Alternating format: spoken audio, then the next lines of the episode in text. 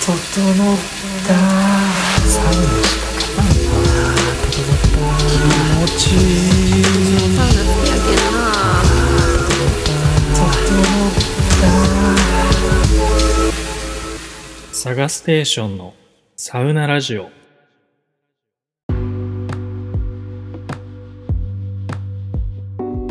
どうも、サガステです。このサウナラジオは、サウナの入り方やおすすめサウナを紹介したり、サウナ中の考え事を深掘ったり、サウナへの愛と欲を吐き出したりするポッドキャストです。えー皆さん今日も整ってますか、えーさて今回はですね、久しぶりの対談会、えーインタビュー会でございます。僕的にはかなりこれ楽しみにしてたんですけど、えー早速素敵なゲストのご紹介したいと思います。えー大阪市城東区にあるもう大人気銭湯ユートピア白玉温泉さんの3代目社長予定であります北出義孝さんです。よろしくお願いします。よろしくお願いします。はい。今回はご出演をご開拓いただきありがとうございました。ありがとうございます。はい。知らない方もいらっしゃるかもしれないんですけどユートピア白玉温泉さんは、まあ大阪の JR 京橋駅から徒歩8分ほどの場所にある灼熱ボナサウナ、まあそれから氷風呂が名物の銭湯さんです、まあ関西のサウナーさんならね知らない人はいないぐらいもう本当に大人気の銭湯さんなんですけど、えー朝の6時から深夜1時までという長い営業時間もあってもうめちゃくちゃ通いやすいんですよね。いつも賑わってますね。本当に大人気が伺える銭湯さんなんです。で実は私探してもこの近所城東区に実は住んでおりましてえー今まで一番通ってるサウナが何を隠そうこの白玉さんでございます。もう本当にいつもお世話になってます。私も大好きな白玉さんなんですけど今年の5月からですかね3ヶ月間の工事期間を経て夏8月にリニューアルオープンをされました。リニューアル前にもね少し今日紹介していただいた北井さんにもお会いした際にこちらとリニューアルの話は聞かせていただいたんですけど、まあ、その時からねもうものすごい銭湯がものすごいサウナが大阪にできるぞっていう予感はもうプンプンしてましたね。で実際出来上がってですねすでに来られたリスナーさん、えーご存知かと思うんですけどもうめちゃくちゃもう予想はるかに超える完成度の銭湯が完成しております。はい。実際かなりの反響があったんじゃないかなと思います。ということでもうこれはもうね全国のたくさんのサウナーさんにこの白玉温泉さんを知ってほしいと思いましてこの度このサウナラジオに北出さんをお招きさせていただきました。はいかなり忙しい、えー時期だと思うんですけど今日はよろしくお願いします。今日はですね白玉温泉さんの昔話から新生白玉温泉に詰め込んだ熱い思いなんかも踏まえてえー普段なかなか聞けないようなお話を伺いながら、えーリニューアルしたユートピア白玉温泉さんの魅力をたっぷりと深掘りしていきたいと思います、えー改めまして今日はよろしくお願いいたします。よろしくお願いします。はい。えーもう僕が喋っててもあれなんでもう早速、はい。ちょっとインタビュー形式ではい。いろいろもうざっくばらんにお聞きしていきたいと思うんですけど、はい。ちょっとね普段は聞けないような話もちょっと聞けたらなと思ってます、でまず1問目、え1つ目の質問なんですけど、まあ、このサウナラジオを聞いてる全国のリスナーさんの中にやっぱりユートピア白玉さんまだ知らない方も多いと思うんでちょっとまずざっくりと白玉温泉さん自体の紹介というか、まあ、どんな銭湯なのかっていうのをあの教えていただいてもよろしいですか？はい。はい。まあ、白玉温泉はあの創業がですね、えー昭和38年、おー。1963年の12月に、まあ、あの先代のおじいちゃんおばあちゃんがうん。石川県小松市からうん出てきて、で大阪の銭湯を始めるっていうことなんですけど実際白玉温泉っていう名前ではなく白玉湯っていう名前でもともと大正時代からあったんですよ。でそれをまあそのおじいちゃんおばあちゃんが努力してるということで譲り受けた。うんうん。でその時にあの白玉湯っていう名前やったんですけど、まあ、名前の変更を考えてましてうん。でも先代の方が白玉という名前を絶対なくさないでほしい。うんなるほどなるほということで、まあ、それを了解得て白玉温泉っていう名前を変えてどなるほどですね。一般公衆浴場を購入しました。もともとは違う方がやられててその2代前があったらしいです。なるほどなるほど。それ北出さんのまあおおじいちゃんおばあちゃんのが、方まあ、頑張っててこう修行しとったと思うんですけど、うーん。まあ、この人たちやったらやっていけると。なるほどなるほど、まあ、受け継いだ形受け継いだっていう形ですね。ですね、ただちょうど親父僕の社長うがん。2歳の時、うん、ええでもかなり前ですね。はい、だから、社長も、現社長も分かってないですね。へえそれは隣で整骨院やってるんですけど、その整骨院の患者さんの92歳のおばあちゃんが、全て聞きました。もうそのレベルの人じゃないとわからないぐらいのそうです。昔の秘話が当時は、その、石川県小松市うんうん。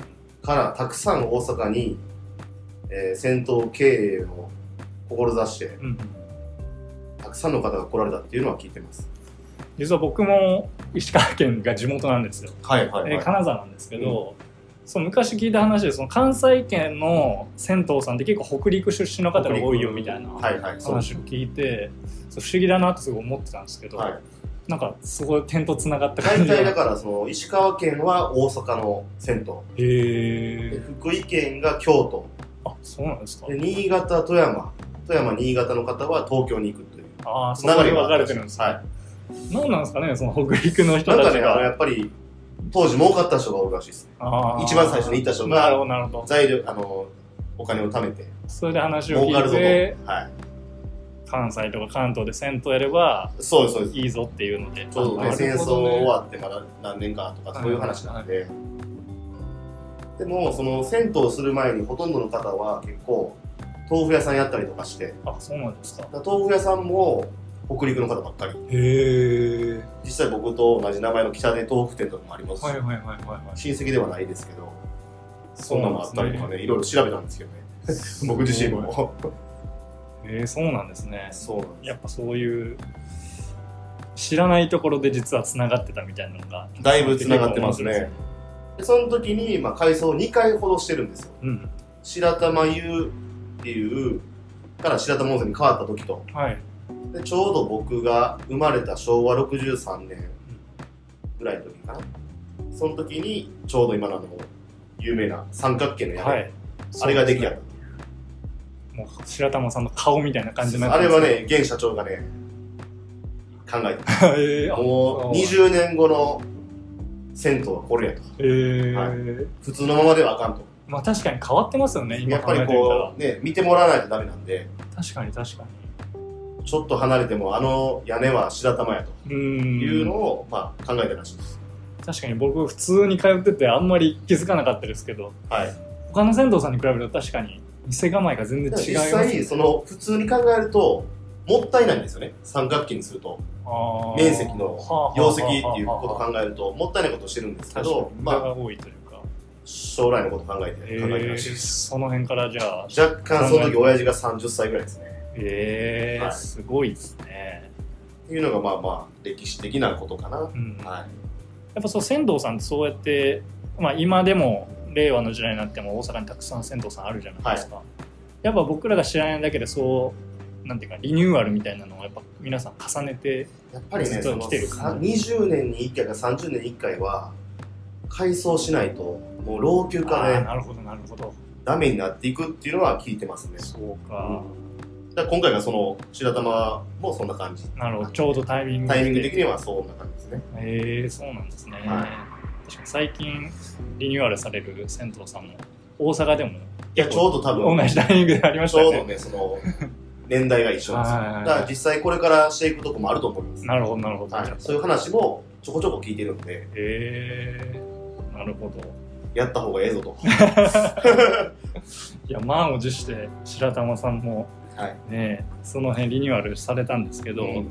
えー、とじゃあ次の質問、はい。流れで言ってもいいですか、まあ、今リニューアルの話があったんですけど、まあ、ちょっと今と被る話もあるかもしれませんが、そのリニューアルに踏み切ったきっかけというか、まあ、時期的に来たっていうのもあると思うんですけど、はい。やっぱ、えー今回結構たくさんね、うん。こだわりポイントを詰め込んだもう超スーパーリニューアルと言ってもはいはいんじゃないかなと思うんですけど、まあ、その辺の話をちょっと聞かせてもらってもいいですか、はい。そのリニューアルしようと思ったききっっかけかけという。はですねやっぱりもう先ほど話しました通りまあ前回の改装からちょうど34年僕同級生なんですよね、ああちょうど生まれた時にして、白玉温泉が建ったと。えー、考えその時にまあちょうど34年経ったのでやっぱり老朽化が目立ってまして、うん。水漏れで配管の老朽化、うんでサウナもやっぱり暑かったですけどあれも配管がちょっと壊れたりとかして、うんうん実際は危なかった。まあそれが一つでもう一つがやっぱり今の現社長の2代目社長から不意に「お前らどうすんねん」と。で僕の弟がいてるんですけど、はいはい。年子の、はい。2人呼ばれまして「お前らどうすんねん」と「継ぐ気はあるか?」ということで聞かれた時に話になりますよねまあ、即答で今回ね継ぐ気はあると、まあ、返答したんですけど、うんうん。まあそれやったらやるぞと。もうすぐさま改装の準備に入ったんです。へその時に、まあ、後日言われたのが、まあ、もし即答じゃなく悩んで悩んで1日2日とかやったらもう潰してたんですよ。へえ押田温泉はもうだからここでもうやめるか続けるかのちょうどちょうどその決める時期だったんです。そこをまあ見極めとったんですかね社長なはるここの2人でやっていけるかどうかっていうのを、はい僕たちはもうやるぞやると。すぐ答えたので。まあでもそれはね僕はもうおじいちゃんおばあちゃん子やったんで、うんうんやっぱ忙しい時におじいちゃんおばあちゃんに見てもらってたっうん。ていうのもありますんで。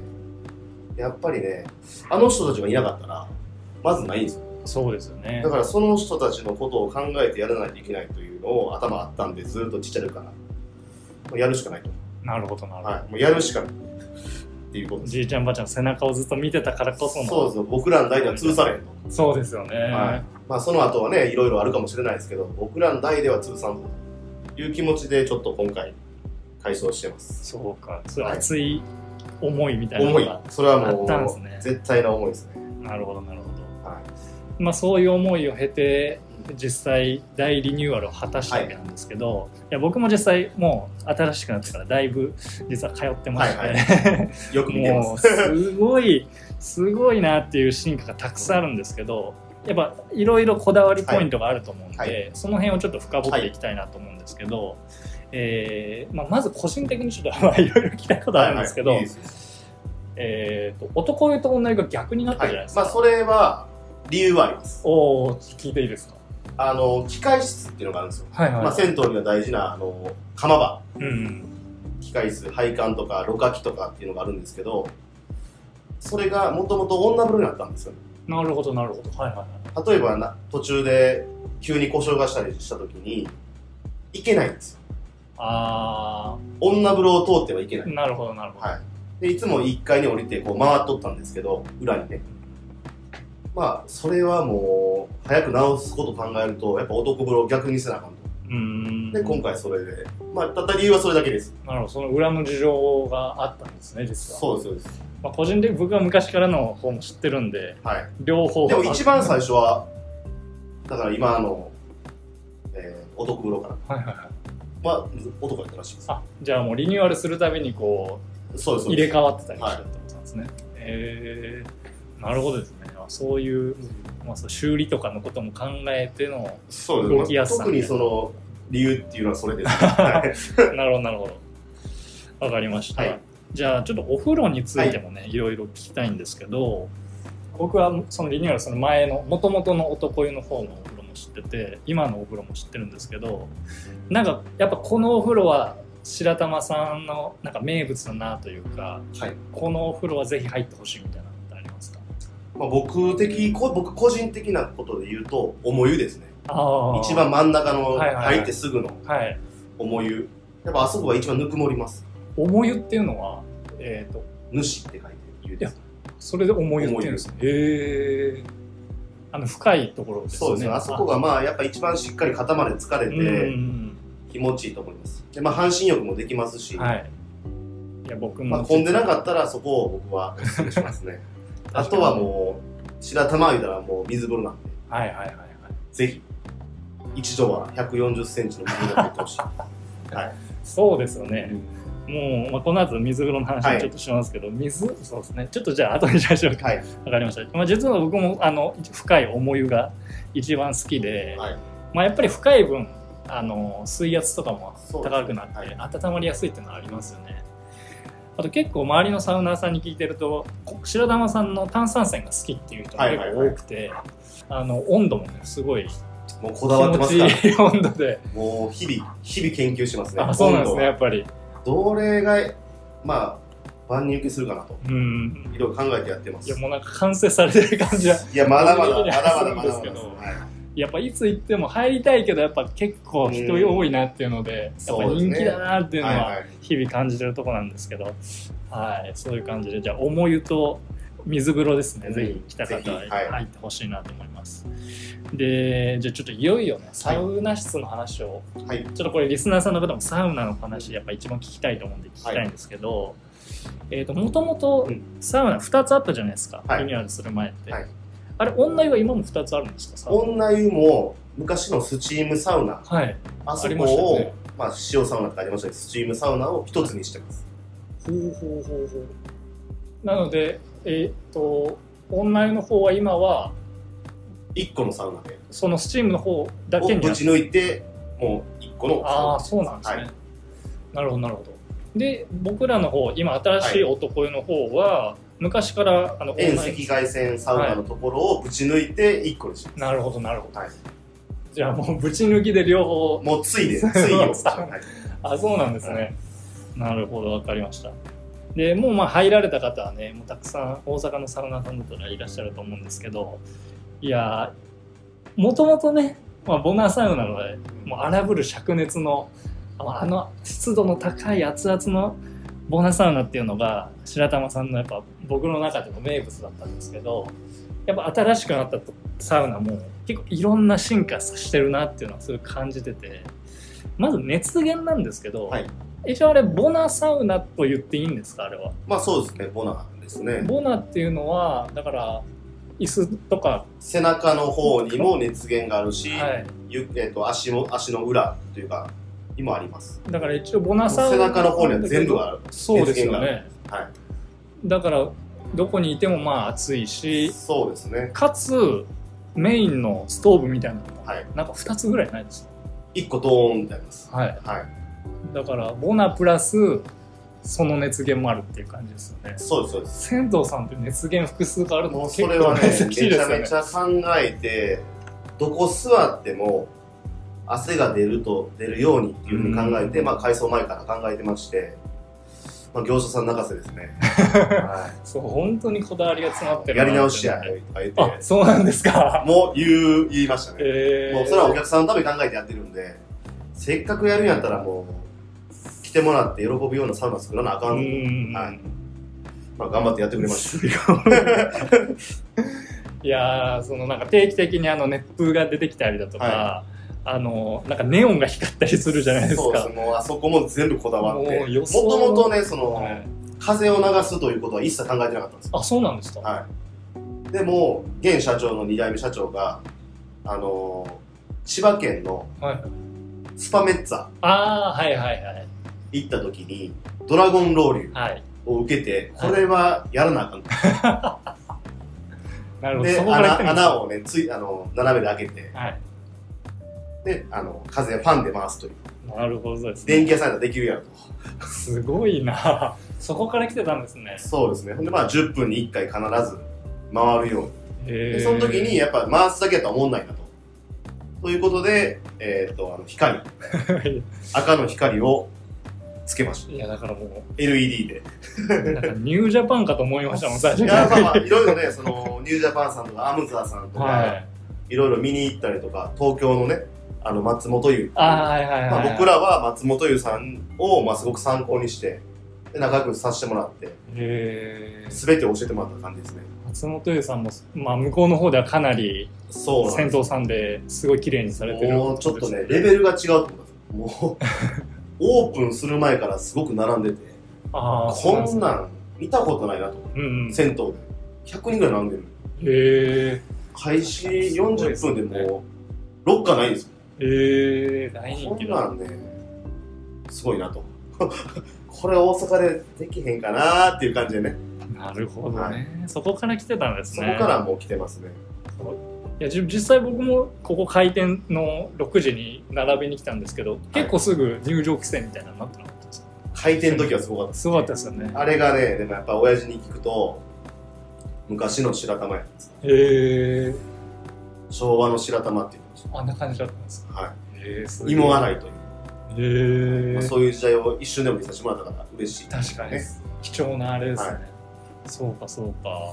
そうそう。あとこだわりというかね、まあ、先ほど言ってましたあの石。うんああそうですね。その辺聞きたいです、普通は、えー、と老流って言ったら上からシャワーみたいな感じでシャワーって出るじゃないですか、そうですまあ白玉温泉はそのシャワーじゃなくて下に石の下に蒸気の管があるんですよはいはい。その管で石を温める。ほうほうほうで石を温めたらまあ結構ボナなんでわーってなるじゃないですか。ほうはいもやもやもやもやっていう。はいはい。でそこでファンで流す。ほなあ。の部屋全体がぬくもるっていう感じですね。あそうか。じゃあ水をかけてるようには見えないけど下からはい。来てるってことなんですそうですそうわそれ逆の発想で逆やったらおもろないううわそれ知らなかったです。だから下から水じゃなくてもう蒸気なんですよ。そうなんですね、はい。それそこで温まったのがファンから来て見たことないじゃん。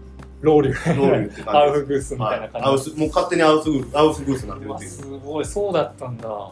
そうだからどこ見てもあれどこにロウリュがあるんだろうって結構そうなんですよ。思ってたんですけどまあその蒸気を目に見えるような出せることはできるんですよ。うんでもあえて出してないです。なるほど、はい。その辺もじゃあ他とは違う。違うと出しても危ないですね。ああそう近づいていたりとかするし。あー確かにそうですよね。はい、もう何も安全面考えて出さんとなることほどなるほど。そうかそうか。そういうあれだったんですね。そうなんです。で結構広さ的にもかなり広くなりましたし、なるほどですね。わかりました。で、はい。じゃあ水風呂行きましょうか。水風呂ですね。いやー。これはい。も松本優さんです。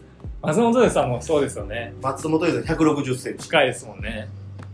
でも、まあ、白玉温泉で色を考えた場合はさすがに1 6 0センチ溺れて死んでまうと。うんうん。人が現れるってうんいう一瞬で考えたんですよ。京橋っていう街でお酒飲んでくる人もたくさん過去にいっぱいいてはったんでこれはあかんとでその1 4 0センチ。やったら顔が出るので。そうですよね。で、まあ、サイドにねその釣り手というかあればまあ溺れることはないでしょうなるほど。その安全面と深さのその絶妙なラインで必要なラインでいろいろそこがね結構階層でめちゃめちゃ悩んだですね。へえはいその辺もかなりこだわりのあるこだわったっ感すじなんですね最後の最後までもう悩んでましたこのサウナ水風呂は。そうかそうか。ちなみに女性側の方は水風呂がなんか2つあるみたいな、そうですね。女性の方は、えー、とサウナからちょっと水風呂まで遠いので、やっぱり動線を考えてサウナを出た後すぐ水風呂を作りたい。うん。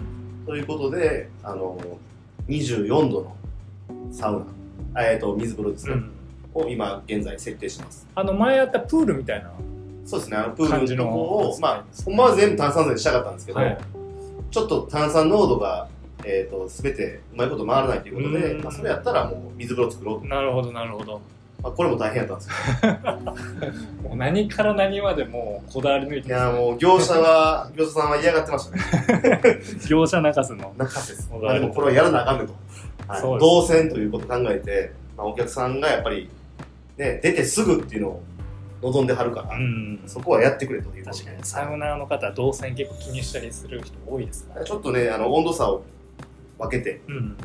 どうしてもねやっぱり冷たいの入りたかったら、まあ、奥で。うん。手前はちょっとぬるめにしといてまあお風呂の人も入れるようにしてる感じ。そうですね、はい。だから気分とかその体調とかそうですそうです。やっぱ得意不得意とかでも。16.5度ぐらいで考えると、まあ、入れない人もいてはるんで、一番いいですね。24度やったら入れますか確かに、ら、はい、そうか。いや僕も実は一番好きな水風呂の温度16.5度なんです。16.5これも松本ですわざわざこれもやっぱもう意気投合しましたね、そうなんですまあ、やっねぱり16.5ですねっていうこいや本当結構多いですね。僕の周りでもそうですし整え親方も16.5がベストうって言ってたんでもうあのたまにね冷たいとことか結構あるんですけど一桁。はい。入れないです。いやそうなんですよ。入りたいけど入らないですちょっとね痛いですそうなんです気持ちよさで痛いが勝っちゃうみたいな。だから僕も絶妙なのは16度10何17度ぐらいかな。ってそうですね。やったら1分ぐらい入れたそうですよね。だから温度も深さも、もう絶妙な水風呂めちゃめちゃ考えててますね。はい。ありがとうございます。でなんといってもまあいろいろここまで話してきましたけど、はい。やっぱ僕はあの外気スペースが一番驚いたんですよ。はいはいまあまあサウナも水風呂も、まあ、スーパー進化してましたけどやっぱりね外気浴スペースだけはうん。もう想像できなかったというかあんなのあります？銭湯で。いや、その改装ポイントとしてね、やっぱり水風呂を深くする。うん。で、サウナの大きさを大きくする。はい。で、まあ、いろいろ見てきて、いろんな施設見に行った後に思ったのは、外気浴がないとこれあかんなと思ったんですよ。いや本当ありがたいですで、まあ、絶対これも作らなあかんと。うんもう無理、無理言ういて、やすごいですよね階段作って、そうそうそうそうそういろいろやったんですけどね。いやだからし行ったことない人のためにちょっと説明すると、まあ、外にサウナ室があるんですよねはい。でサウナ室出てもうすぐ隣に水風呂があるんですけどその隣にこの謎の階段みたいなのがその屋上スペースみたいなところに続いててその 浴室入る時にもう見えるんですよその階段が。なんか奥に階段あるなと思いながら行ってみたら上が外気浴スペースになってるっていう。で寝そべることもできるし、えー椅子もねかなりの数置いてあるんで。もともと4台ぐらいしか置いてなかった。かな。4、4、8台ぐらいやったんですよ。はいはいはい。でもお客さんがそんなに来ると思ってなかったので、まさか、今はもう12い台。やいやそんな、すごすぎる。そんまあ、な銭湯、これ以上はちょっと増やせれないけど、はい。聞いたことないです、そんな銭湯。いや、だから、京都の,、はいあのルーマプラザプラザっていうサウナ施設があるんですけど、屋上にね、あの青空外気浴みたいな感じで、あの、すごい視界の広い屋上スペースがあるんですけど、本当それかと思いましたね。で、もう、椅子の数も困らないし、もう、結構人多いなと思っても結構座れたりするんで、ちょっと至れり尽くせりすぎるっていう感じがしますね。いや、ありがとうございます。はいそんな感じでもうこだわりがすごい詰まってる、えー浴室なんですけど、じゃあ次の質問に行きたいと思います。今、空前のサウナブームが来てると思うんですよ。で実際僕こうやってサウナラジオとかサウナの発信してる上でも結構そういうのを感じたりすること多々あるんですけどやっぱりその今まで銭湯をずっと続けてきてサウナのお客さん増えたなみたいな実感ってありますか？増えましたね。若い人がめちゃめちゃ増えてます、ね。あやっぱそうなんですね昔の白玉温泉は、はいやっぱおじさんっす。うーんもう朝風呂、おじさん10人みたいはいはいな。はいもう毎日一緒の顔。昭和の銭湯って感じ昭和の銭湯あのイメージですねもう、お絵描きさんもおったし、いっへぱいおったんですけど。もう、最近のまあ、リニューアルしてからはもう完全にサウナハットえうんうんうん被ってる人がめちゃめちゃ増えてます。そうですよね、はい。いやだから僕も初めて白玉さん来た頃から結構若い人多いもうフェーズになってたんですけどやっぱ他の銭湯さんよりもすげえ人多いなっていうのが思ってていや人気あるんだなっていうのは思ってたんですけどやっぱりサウナブームでサウナブームです若者ね。のサウナーが増えてる。この話でいいかな。あもしあれだったらカットしますんで。僕、まあ、あの、週3、4回ですね、うん。あの、お昼にサウナマットの交換をしてるんですよ。おおだいたい12時ぐらいかな。はい。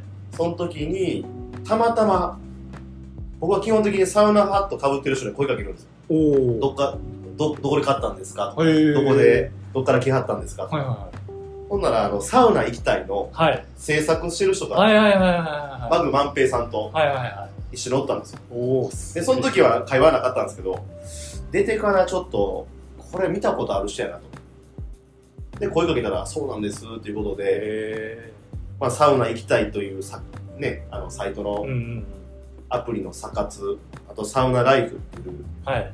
サ活というかね、はいはいはい。まあ、そういうのを僕たちも見させてもらってるんで、もう、いろんなリスナーさんというか、書いてくれてる人には、もうすごく感謝しますね。うんまあ、これがあるから、ブームもあるんじゃないかなと思うんで、確かにぜひそのまま書いてください。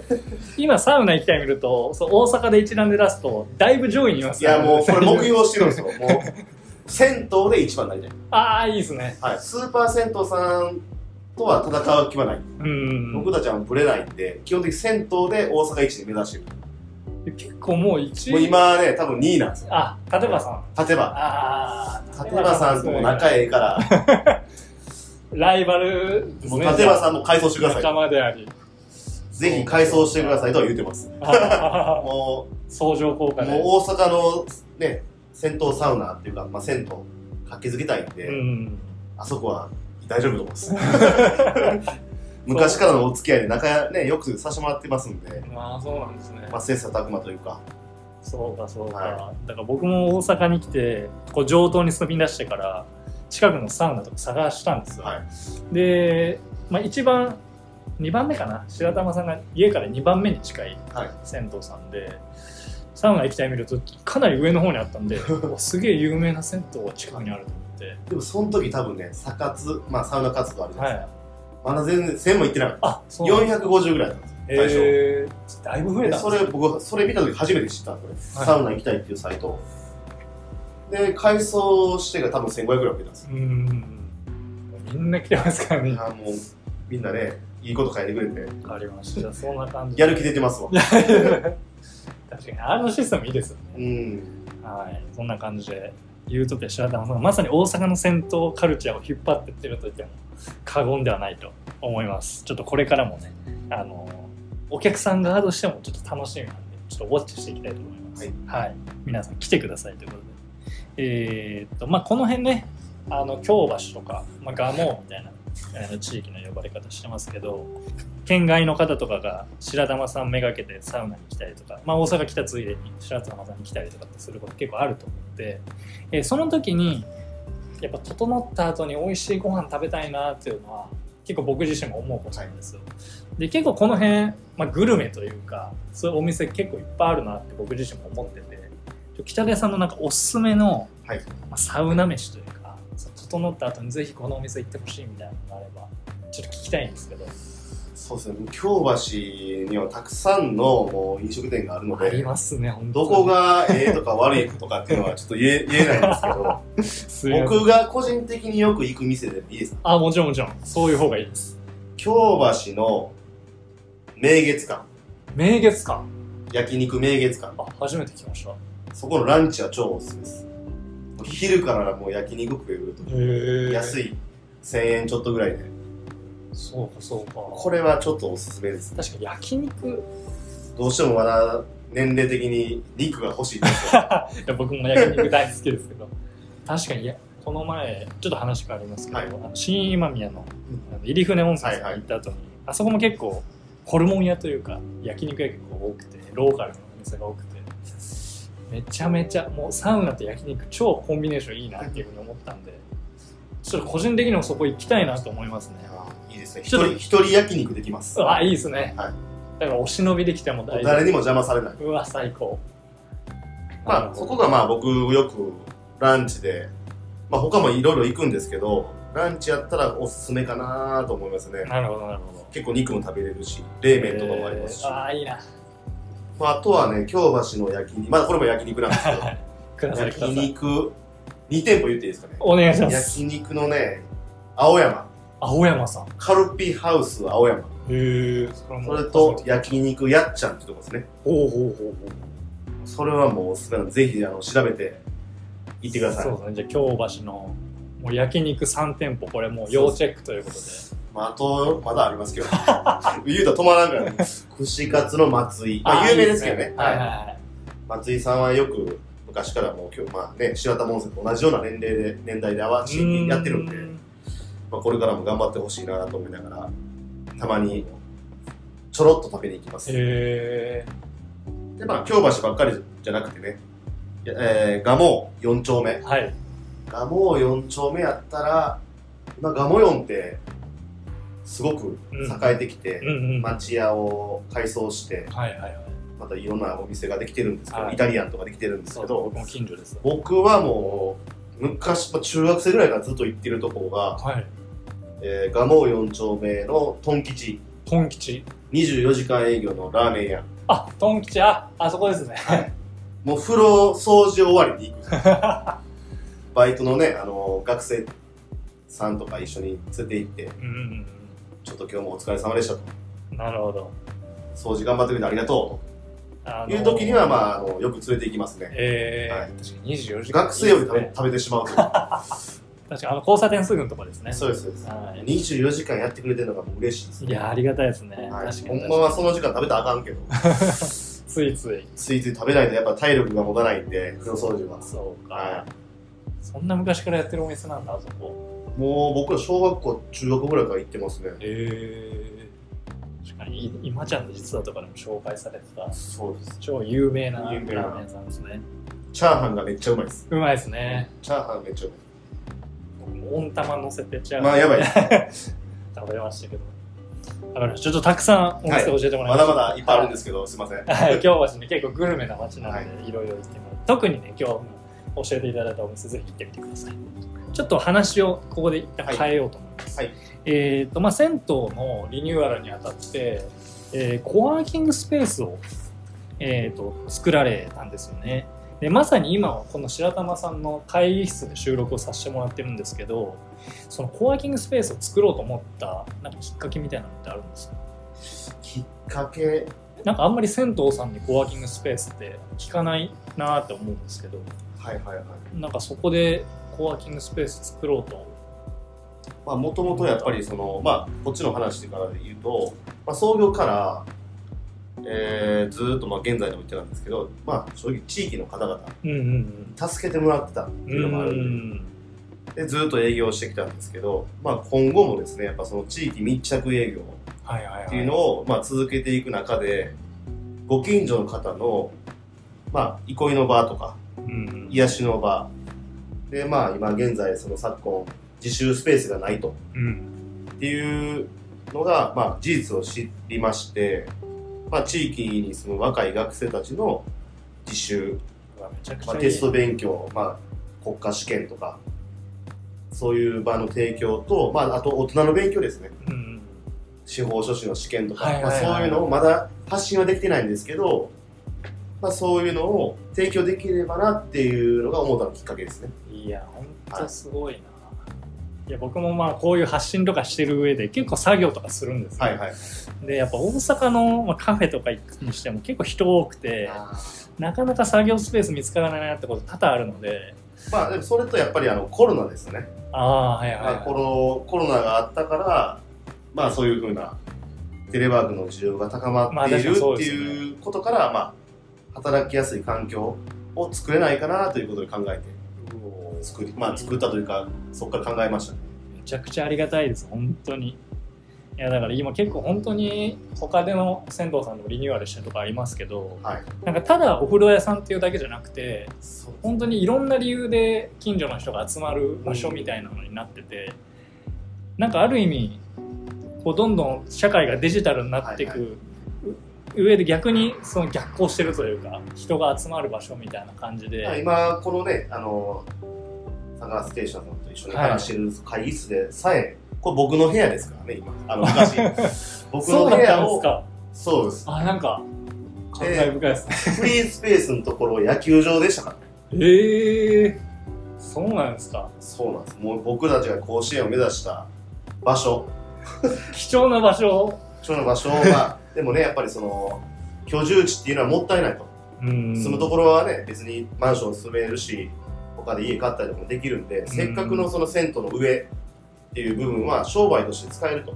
なるほどね幽閉地というかね、もったいないなっていうことを考えたんで、まあ、それがきっかけでもありますね。なるほどやっぱそう新しさもありつつやっぱお客さんとしてはそういうところに行けるのって結構ワクワクするというかそうなんですよ。まあ、あこういう住むとこは別に他で探していける。なるほどなるほど、まあ、まさにそういう近所のそういうコミュニティができる憩いの場みたいな感まあ、100じになっていて歳体操っていうのを今度ここあの会議室でやるんですけどあそうなんですね。100歳まで生きる、えー元気で生きると、まあ、そういう区役所からの依頼もありますんで、まあ、そういったものは積極的にやると。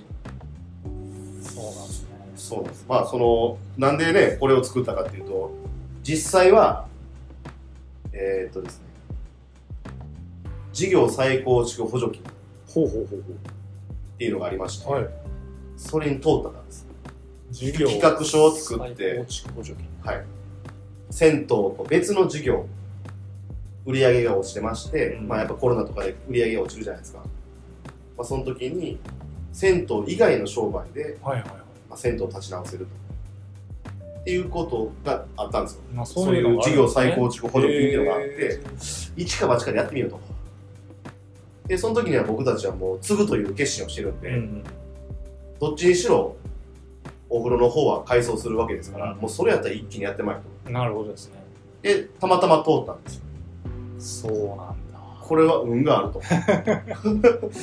やるしかないぞということがまたこう出てきて、いやいより一層気合入ったって感じですね。なるほどなるほど。これはやっぱおじいちゃんおばあちゃんがなんかやれ言うてるぞと、うーん。そういうふうに思って、まあ、すごい億単位のお金がかかりましたけど、なまあ、頑張ったら返せるということで、はい、でも本当にあのその辺の会議室顔負けの設備なんですよね。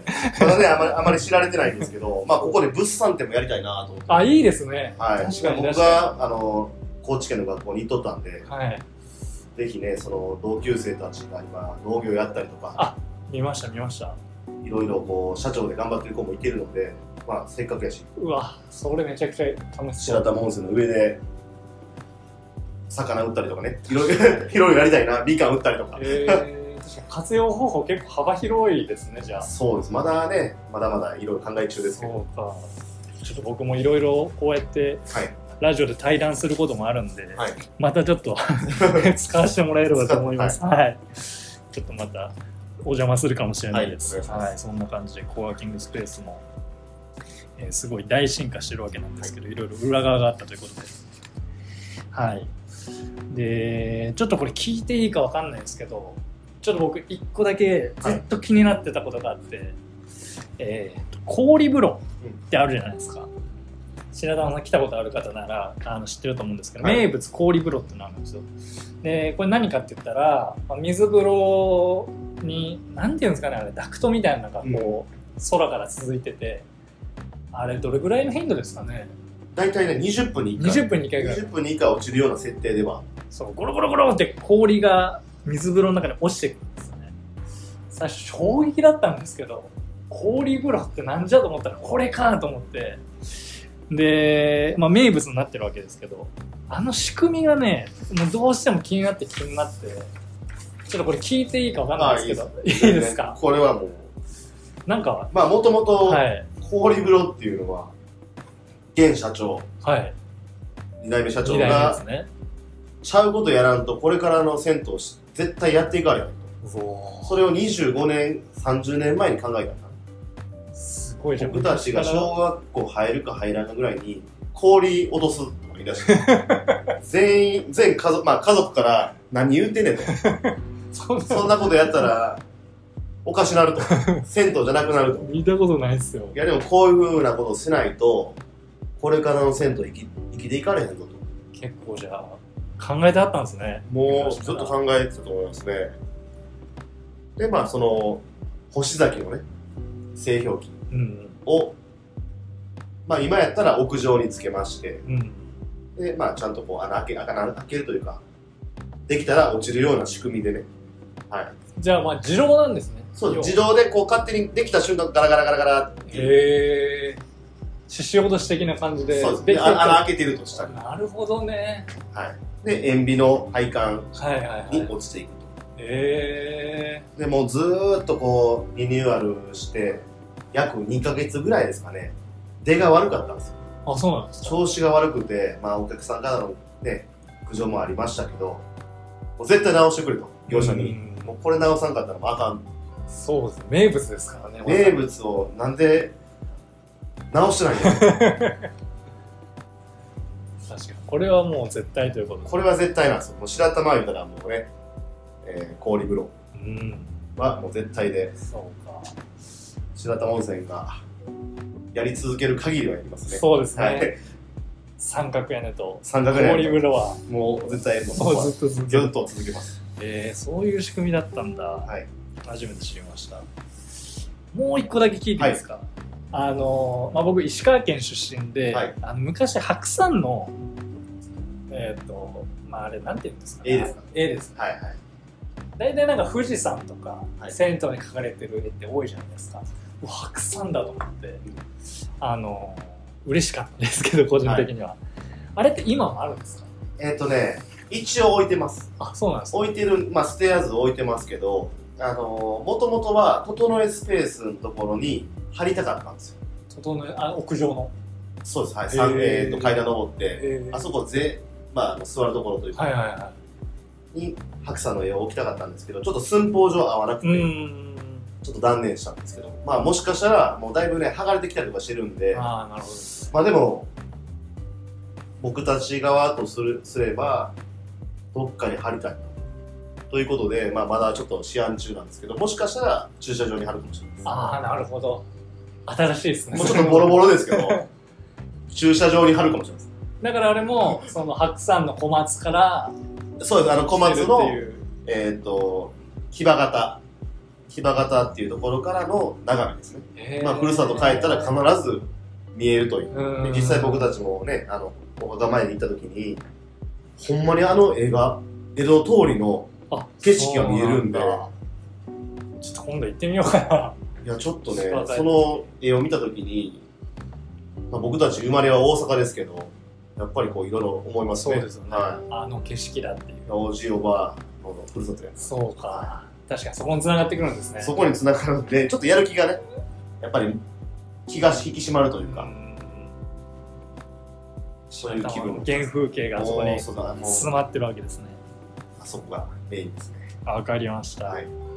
ありがとうございます、えーそんな感じでちょっといろいろと質問をしてきたんですけど普段は聞けないような話がたくさん聞けたんじゃないかなと思います。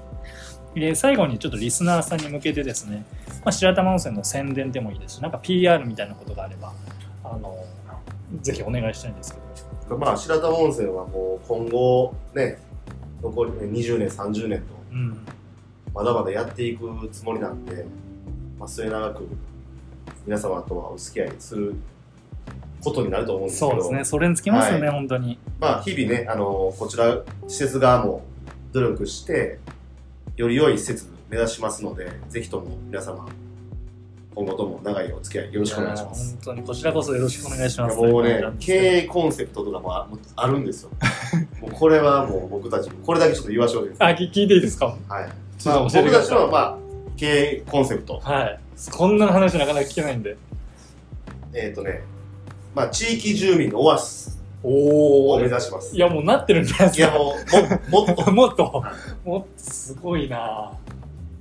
でまあ、そのね、地域住民の、まあ、生活衛生、はいはいはい、まあ、公衆衛生なんで、衛生を守り、で、健康増進施設、で、高齢者の福祉事業、で、災害時、まあ、これからね、あの、もしかしたらそうですね。地震が来るかもしれない時に白玉温泉で入れるようにする、まあ、そういうのをできる公共財、まあ、そうですね公共財として、うんまあ、地域のコミュニティの核となる。